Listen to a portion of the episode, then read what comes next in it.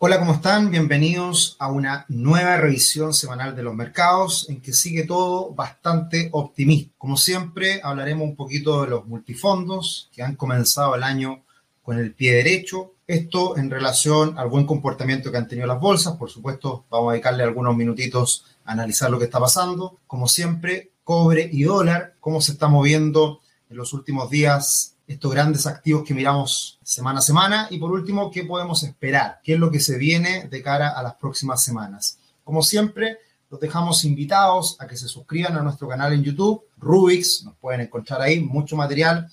Ahora, precisamente en las próximas semanas, vamos a estar haciendo algunos webinars. Viene un webinar de, de libros que vamos a explicar ahí algunos libros de finanzas personales, desarrollo personal, etcétera Así que también en el mes de febrero vamos a estar bastante activos. Tenemos muchos webinars también. Volveremos a uno por semana. Así que desde ya los dejamos invitados para que se puedan suscribir, recibir las alertas del nuevo contenido que estamos subiendo. Y como siempre también los invitamos a que nos sigan en Instagram y Twitter, ya sea en arroba o arroba, arroba rubixcl. Bien, sigue el buen comportamiento de las bolsas, sigue el buen comportamiento de los multifondos Vemos que la última semana se mantuvo prácticamente estable el comportamiento del multifondo A. El multifondo C tiene un mejor desempeño, más ligado en este caso a la renta fija, que anduvo mejor la última semana. El multifondo E subiendo un 0,4% en la última semana, subiendo más de un 1% en lo que va del mes de enero. Buen comportamiento, prácticamente todo azul en lo que va del año. Y por ahí alguien preguntaba en los comentarios de los videos por qué no hablamos del multifondo B y el D. Recordemos que son cinco los multifondos, A, B, C, D y E. Bueno, porque si ustedes lo han notado en las últimas semanas, el multifondo C no es ni más ni menos que la mezcla, el balance entre la renta variable que tiene más el multifondo A y la renta fija que tiene más el multifondo E. Por lo tanto, el B es una mezcla o el intermedio entre el A y el C y el, el D es la mezcla, el intermedio entre el C y el E. A veces hay algunas diferencias, a veces hay algunos comportamientos un poquito más extraños, si se quiere, con rentabilidades diferentes en, en estos casos, pero en general siempre vamos a ver un multifondo más agresivo, el multifondo A, un multifondo más conservador, el E, y un multifondo balanceado, que es el C. Por lo tanto, por ese, ese fue el motivo de poder solamente dejar estos tres multifondos para el análisis semanal. Si consideramos el comportamiento de los multifondos año 2020, año 2021, lo poquito que llevamos, acá están las rentabilidades. Puede llamarles la atención, puede llamarles la atención el hecho de que aparezca eh, una rentabilidad del 12% en el caso del A y el C, está prácticamente muy parecida a la rentabilidad, unos poquitos puntos sobre uno respecto al otro, pero están los dos en el 12% y el multifondo E un 8,6% en este año y fracción. ¿Por qué se ve tanta diferencia en el desenlace final? Bueno, porque el punto de partida es diferente. O sea, esto acá no está considerando la misma base, sino que considera bases diferentes que son eh, el valor en puntos de cada multifondo y, por lo tanto de ahí en adelante viene el, el avance. Así que a modo de resumen, entre el año 2020 y lo que va del 2021, muy buenas rentabilidades, un 12% los multifondos más riesgosos, un 8,6% el multifondo más conservador, el multifondo E. Ahora, seguimos celebrando, ahí sigue saliendo esta caricatura de, del logo de Wall Street con Leonardo DiCaprio en formato dibujo y que sacamos siempre de Investing, muy buenas caricaturas. Y, y bueno, seguimos celebrando porque el multifondo C y el E siguen en máximos históricos. El multifondo A, por pelos, está un poquito por debajo de su máximo histórico alcanzado la semana pasada. Pero sigue todo en muy buena forma, todo en muy buen pie y celebrando los mercados del buen comportamiento que estamos observando hoy. Todo viene de la mano, como lo hemos venido diciendo en las últimas semanas, de lo que está pasando eh, en Estados Unidos, en el mundo, bancos centrales, estímulos fiscales. Y acá tenemos un grupo del club de, los estímulos, como le he llamado, a Joe Biden asumiendo ya definitivamente la presidencia de Estados Unidos, Janet Yellen, ex presidenta de la Reserva Federal, ahora secretaria del Tesoro de Estados Unidos, y Jerome Powell, presidente del Banco Central de Estados Unidos, todos apuntalando los estímulos, todos manteniendo una política monetaria y fiscal muy expansiva, que es lo que estamos viendo en el mundo y que es una de las razones de por qué los mercados siguen tan alcistas. Hicimos un, un pequeño cambio en la estructura de la presentación. De inmediato nos vamos con la rentabilidad de la última semana. Dow Jones subiendo un 0,6, Standard Poor's 500 cerca de un 2%, cerca de un 2%. El Nasdaq, el tecnológico, subiendo más de un 4%, muy ayudado por el buen desempeño de Netflix, que entregó buenos resultados en, su reporte trimestral del cuarto trimestre del 2020. Aumentaron de manera eh, sorpresiva los usuarios, así que sigue creciendo fuerte Netflix, ayuda a todo el sector tecnológico. También se beneficia, eh, esto es raro, esto es raro, el VIX sube también la última semana, esto no suele ocurrir y eso puede dar alguna señal de cuidado, porque en general cuando las bolsas suben, el VIX cae. Cuando las bolsas caen, el VIX sube y ahora ambos están subiendo, por lo tanto hay que tener cuidado, hay que tener ojo con eso, que la volatilidad y este índice del miedo, como es el VIX, también está subiendo. Bitcoin cayendo un 7% la última semana, el petróleo cayendo levemente un 0,3%, el oro subiendo un 1,4% y el cobre subiendo un 0,5%.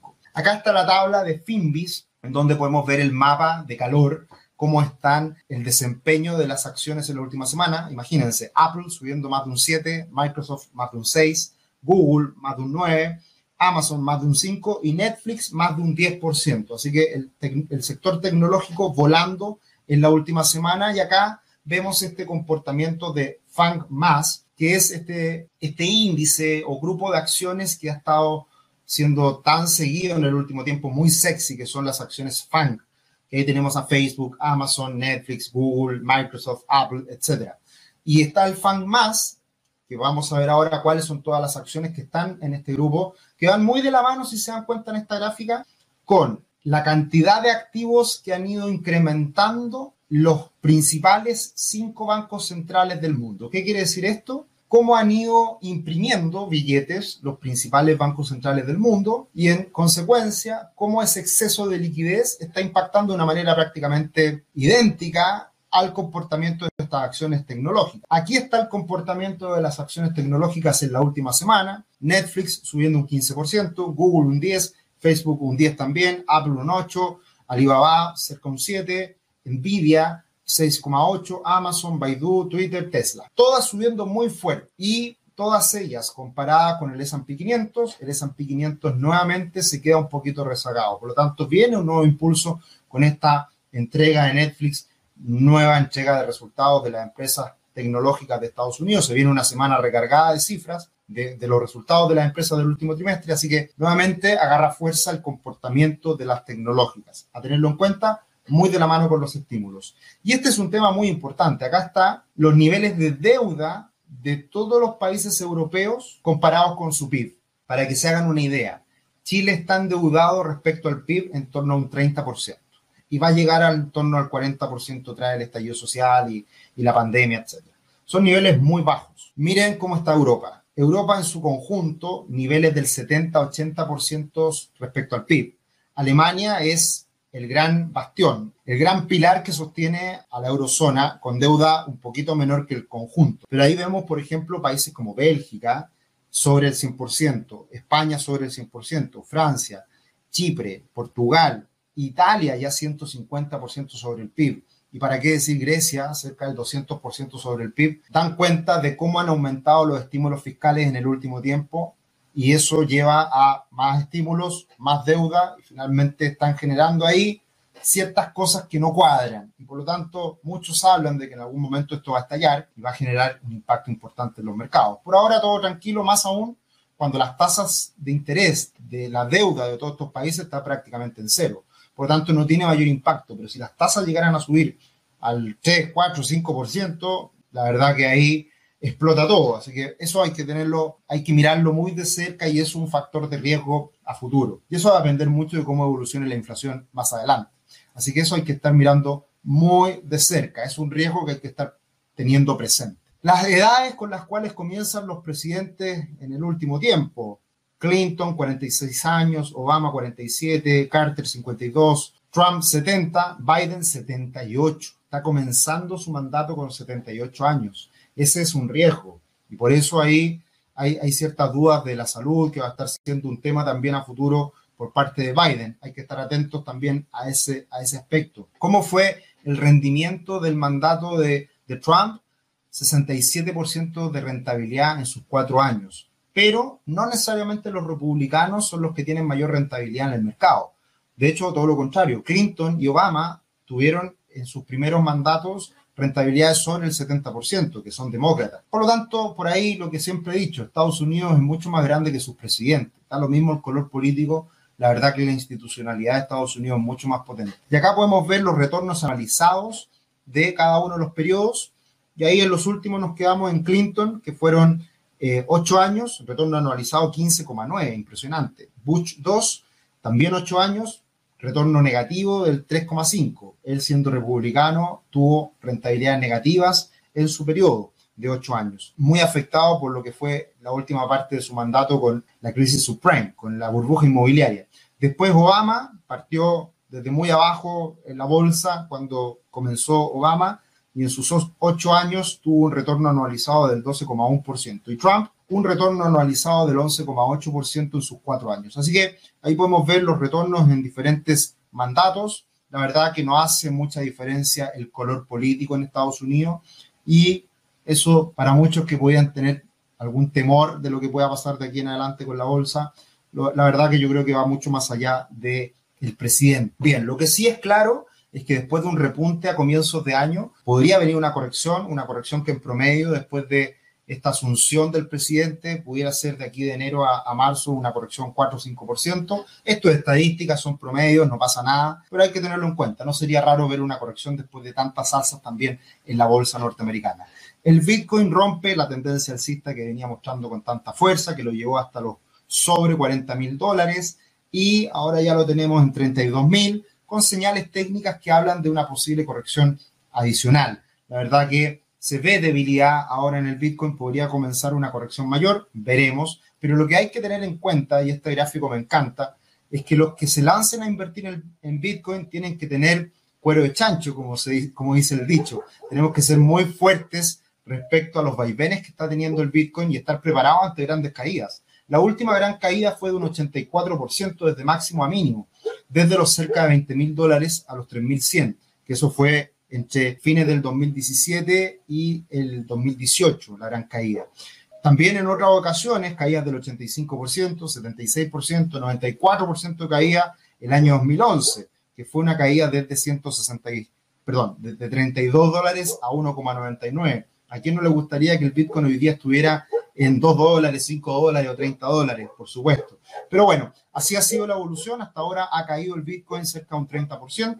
Y hay que estar preparado para esto. Es alta volatilidad y por mucho que alguien haya comprado, le haya ido bien, también hay muchos que lo pueden estar pasando mal ante estas caídas y no pasa nada. Es parte de lo que hay que estar preparados para una inversión de este tipo. La única recomendación por mi parte, y un poco lo que les decimos a nuestros clientes, no inviertan más allá de un 5% de todo su patrimonio para invertir en Bitcoin máximo un 10%. Poner todas las fichas en un instrumento como este, que tiene poca historia, que ya ha subido mucho, no sabemos qué va a pasar, no sabemos el real valor, no sabemos qué tan, qué tanta, qué tan consolidado va a estar en el futuro respecto a las leyes y respecto a la aprobación de los gobiernos, es riesgo, así que hay que considerarlo de esa manera. Pasando al cobre y el dólar, el el cobre sigue pegadito en la parte superior, moviéndose entre 360, 370, no hay muchas novedades por ahí. Eh, el dólar sí eh, ha tenido muchos vaivenes en el corto plazo, mucha volatilidad, muchas noticias que están impactando de manera importante, lo hablamos la semana pasada,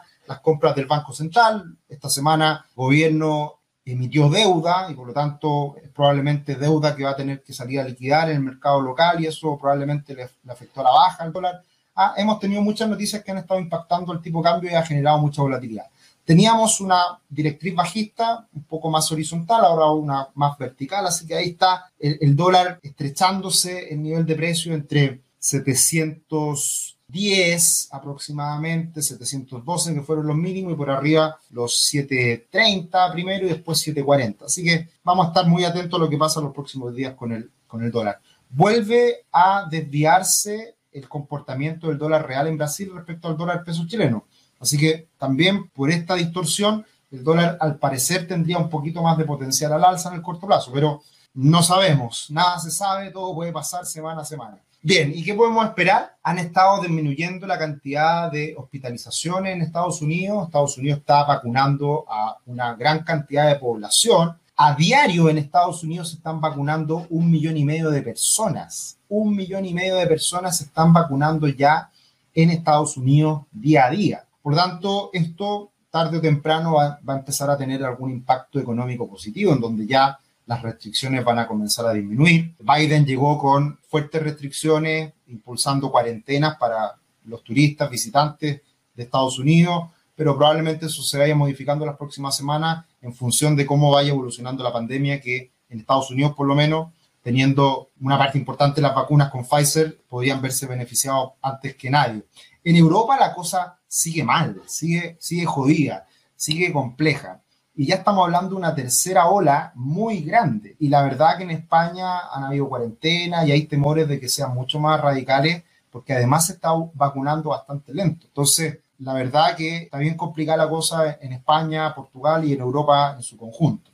Ahora, Cambiando un poquito de tema y mirando de cara al futuro con lo que viene, obviamente la pandemia, la vacunación y los casos nuevos, etcétera, son un tema importante y que van a seguir haciendo ruido y, y moviendo a los mercados cada vez menos, porque cada vez hay más esperanza de que esto va a ir terminando. Pero lo que sí me gustaría comentarles es que estamos cayendo en un exceso de complacencia, como he ido comentando semana a semana, por el hecho de que muchos inversionistas que se han lanzado a ahorrar, invertir en los mercados financieros en el último tiempo, vieron esta maravilla que fue una gran corrección del 35% de la bolsa norteamericana y que esa corrección duró un mes. Y eso es absolutamente atípico. Entonces, cuando uno ve que no hay mayores riesgos porque lo que cae vuelve a subir rápidamente, uno dice, bueno, invertir es fácil. Todos estamos ganando plata, están subiendo los mercados y esto es cosa de comprar y, y, y todo sube.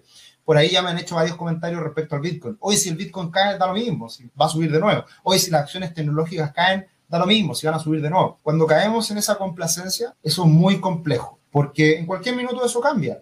Y una corrección cualquiera ha demorado en el pasado 10, 10 meses, 15 meses, 17, 31 meses, como vemos ahí en el círculo del año 2008-2009 y él también 2000-2002. Por lo tanto, no se puede descartar que podamos tener una corrección importante en el futuro. Por ahora no vemos mayores riesgos, por ahora, por ahora no vemos mayores nubarrones en camino, pero esto puede cambiar en cualquier momento.